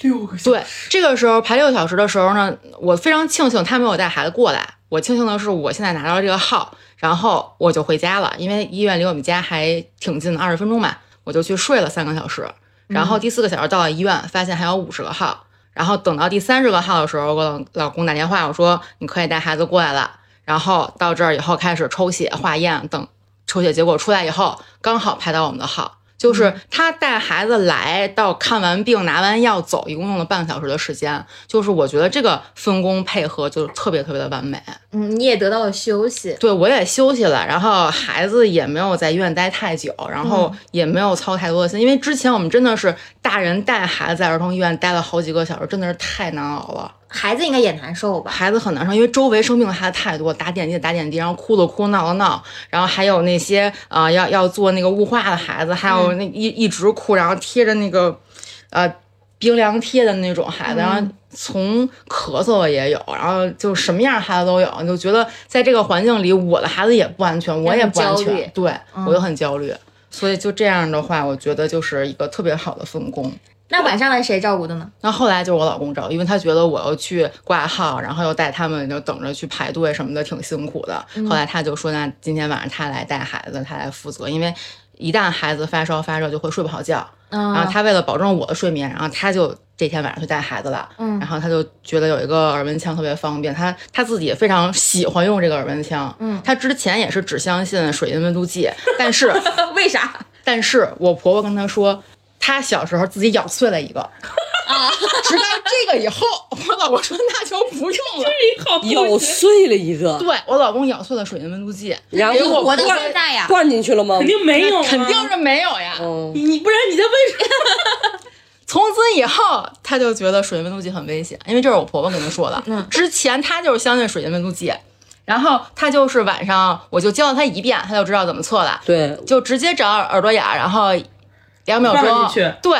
而且就算你视力不好，你光看色儿都能看出来，真的。就我啊摘隐形眼镜儿，我只能看模糊的红黄绿，嗯我就看这几个色儿。他也是，他就学完明白了啊，就非常非常精准的找到孩子耳朵眼儿，然后也不会打扰到孩子睡觉，这一宿就平平稳稳啊，是度过了。就是他也不用开灯，是不是？他自己上面有一个小的 LED 灯，哦，那很科学。对对，因为开灯其实也很容易。因为刚才我还纳闷，非常精准的找到耳朵眼儿，耳朵眼儿，耳朵眼儿 很容易找到吧？应该。后来我忽略忽略了黑暗这件事儿。嗯啊，那这个真的很很是很实用我觉得对很用心的一个点。是的嗯，其实我们刚刚已经聊了这么多啊，就是从娱乐圈聊到我们自己的生活，我觉得核心探讨的问题就是《爸爸去哪儿》了，就是这么一个非常直白的问题。然后，但是呢，因为我们我我们知道，就生活中一定会有很多不同的选择。就有的人可能他们是希望建立一个非常亲密的亲子关系，有的人就是很单纯的喜欢小孩儿，有的人已经不管是主动还是被动的，已经成为了妈妈这个身份。那我们在最后说了这么多，其实就是想呼吁我们所有的女性的听众，就对自己好一点。我知道很多人会觉得，呃我想省钱。所以我就还差不多能用就行了，我辛苦点。或者有的女性就是觉得，哎呀，刚刚未来说的情况，那既然一个人能醒就行了，为什么要让另外一个人陪我醒？她没有考虑的是精神上我所需要的释放，跟我作为一个人格上，作为一个不光是妈妈，我是一个人的这个本位的这个东西。很多人都说，女人做了妈妈之后，她她就是妈妈了，她就不是一个单纯的女性了。那我们可以要求我们这些男性，对吧？那你做了爸爸之后，也请是个爸爸。我们不要去给自己设太多限制，也不要太多的去尝试贬低。嗯，父亲的能力，我也是后很后来才听我妈说，我爸会做饭也是跟他在一块儿之后慢慢会做饭。当然，小时候做的不好吃的时间我已经想不起来了，我印象里都是我爸爸做饭很好吃的时候了。所以，就如果说你在生育这个话题上尊重自己的心和选择，然后如果选择了或者已经在这条路上了，我觉得可以尝试着要回属于自己的这个权利和自由吧。更多时候，嗯，对，我们其实聊这一期不是说大家不婚不育或怎么样，对我自己本人就还蛮愿意生小孩的，就如果有机会的话。但是我我我们其实聊这一期的是希望大家首先要放下对自己的束缚，尤其是女性，然后第二就是男人，请正视自己的能力，相信你可以做到，我相信你。而且进入婚姻有了孩子的父母，怎么说呢？就像我们今天植入的这个点啊，博劳尔文枪确实给很多的家庭带来帮助。对，你在获得帮助的时候，你会更会感受到那个同行和并肩的力量。嗯，就是有人支持你，有人能帮助你的那个力量是非常感染人的。那我觉得，其实无论是父亲还是母亲，都应该给对方这个力量，包括给自己的孩子。既然大家已经是一个家庭，你肯定不希望你在你的孩子心里就是一个就像邓超的孩子一样，我想不到的爸爸，对吧？或者是说像那些生活在热搜上一样隐形了的爸爸，你肯定你作为男性来说，他们也应该是家庭生活中不可或缺的很重要的一个部分。我们不说它的划分功能一定要一比一，或者一定要男的比女的多，我们我觉得说实话也不现实。嗯，但是你至少应该迈出承担、迈出尝试那一步。对于女性来说，而不是说我所有的我扛下所有。对，而且你像早些年我看柴静的那个书《看见》的时候，就他有一句类似的话，其实这么多年一直对我来说都是一个很大的一个怎么说启发吧。就他那句话类似的意思就是说，我知道你走过来的路，我就会更知道你的因果。嗯，其实就是这个社会也好，还是男性也好，第一步其实就是你只要多了解，多愿意去关注女性，知道他们是怎么过来的，知道他们会面临什么，你会自然而然的出现出来一份同情和理解、责任。对，包括你对这个小孩的这个影响也是也是会更正面的。对，我觉得这个是人性使然，人都是你更多的了解一个人，更多的了解一个。呃，东西更多的了解一个一件事情，你知道来龙去脉，你整个人真的会变得平和一些。说的浮夸一点，就是见天地见众生，你就会更加理解为什么大家要这么做。嗯，那于姐呢？于姐作为一个唯一生过孩子的人，对生育这个话题，我觉得就是让爸爸去陪产吧。让他去陪产，我老公就是陪着我一块儿生的，就是整个的从第一产程到第二产程，他全在。就是无论我们当时怀孕的时候有多不知道，就是我们俩也没学过，也不知道一共要多久，然后开了十指以后还需要多久。但是当真正两个人在产房里，然后等着生，然后经历了一番折腾之后，就是释然的那一刻，就是他也能安心的睡觉，我也能安心睡觉那一刻，我觉得我们俩是在同一战线上的。这就是刚刚叉叉说的，你们的并肩的这种互相支撑的力量。嗯，就是结婚不就是为了这个吗？找另外一个人抵御生活的风险，就是战战友嘛。对，嗯嗯，我觉得生育这件事情，就是呃，我们过去有很多。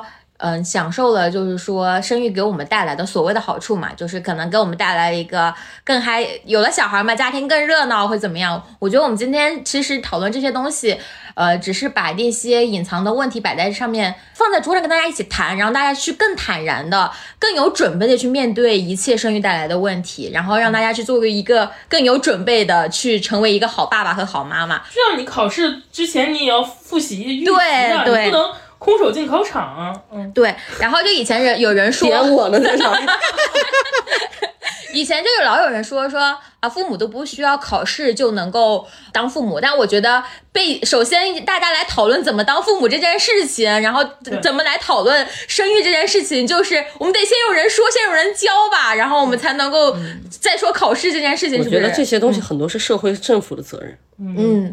就虽然说我们三个主播都没有面临过生育的过程，也没有说切身的感受到过生育给我们生活带来的影响，但是呢，我们之所以想聊这期话题，其实就是因为我们知道我们大量的听众朋友可能也是有小孩儿，对，或者没有遇到过的。但是当一个人真正的进入到那个坎儿之后，他再去做很多坦然交流的时候，他的视角其实跟我们会不一样。所以我们也请了于姐，可以达希望达成一个不同视角看问题的一个。结果对，因为其实我请于姐来很重要的一个原因就是，她虽然老会跟我吐槽他们家小孩会怎么样，但其实她也会很坦诚的承认这段关系给她带来的东西。就是我们也不要说那些成为妈妈的人啊，就是自己愿意或怎么着，就我们所有都要承认，嗯，然后我们都要去接受，然后我们也要允许女性成不成为妈妈都是她们自己的选择。对，就少来说我们女的。同意。最后就是还是要感谢博朗尔文枪对本期节目的大力支持。然后如果有听到这期内容，然后对这个产品感兴趣的呃妈妈或者准妈妈，也可以进一步的了解一下，让你的伴侣另一半用波浪耳闻枪承担起照顾孩子的责任吧。我们就是推荐大家把这期节目播给，就是你们两个人两口子在一起的时候一起放，一起听。能给你老公听，我怕他听了三分钟关掉。于姐回去之后就睡前把这期节目放给你老公听。好的，那我们就这样啦，我们下次见，拜拜，拜拜拜拜。